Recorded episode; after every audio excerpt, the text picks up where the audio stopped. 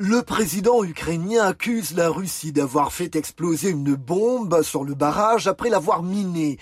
Cet ouvrage, l'une des plus grandes infrastructures de ce type en Ukraine, a été pris par les Russes dès le début de leur offensive.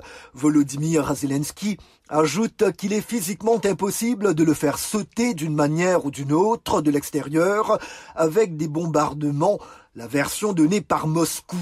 Le monde doit réagir. La Russie est en guerre contre la vie, contre la nature, contre la civilisation cela aura des conséquences terribles sur la vie des gens, affirme encore le président Zelensky, estimant par ailleurs qu'un cessez-le-feu en Ukraine ne mènera pas à la paix.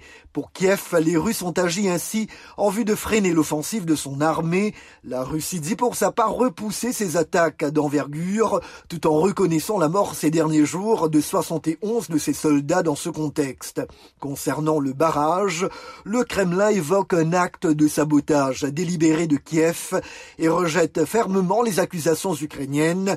Les autorités locales installées en Ukraine par Moscou ont incriminé de multiples frappes ukrainiennes sur cet ouvrage. La Russie devra rendre des comptes pour ce crime de guerre, déclare le chef du Conseil européen Charles Michel, le secrétaire général de l'OTAN Jens Stoltenberg, dénonçant un acte scandaleux pour le chancelier allemand Olaf Scholz. Cela donne une nouvelle dimension à la guerre livrée par Moscou, tandis que le Royaume-Uni parle également de crime de guerre.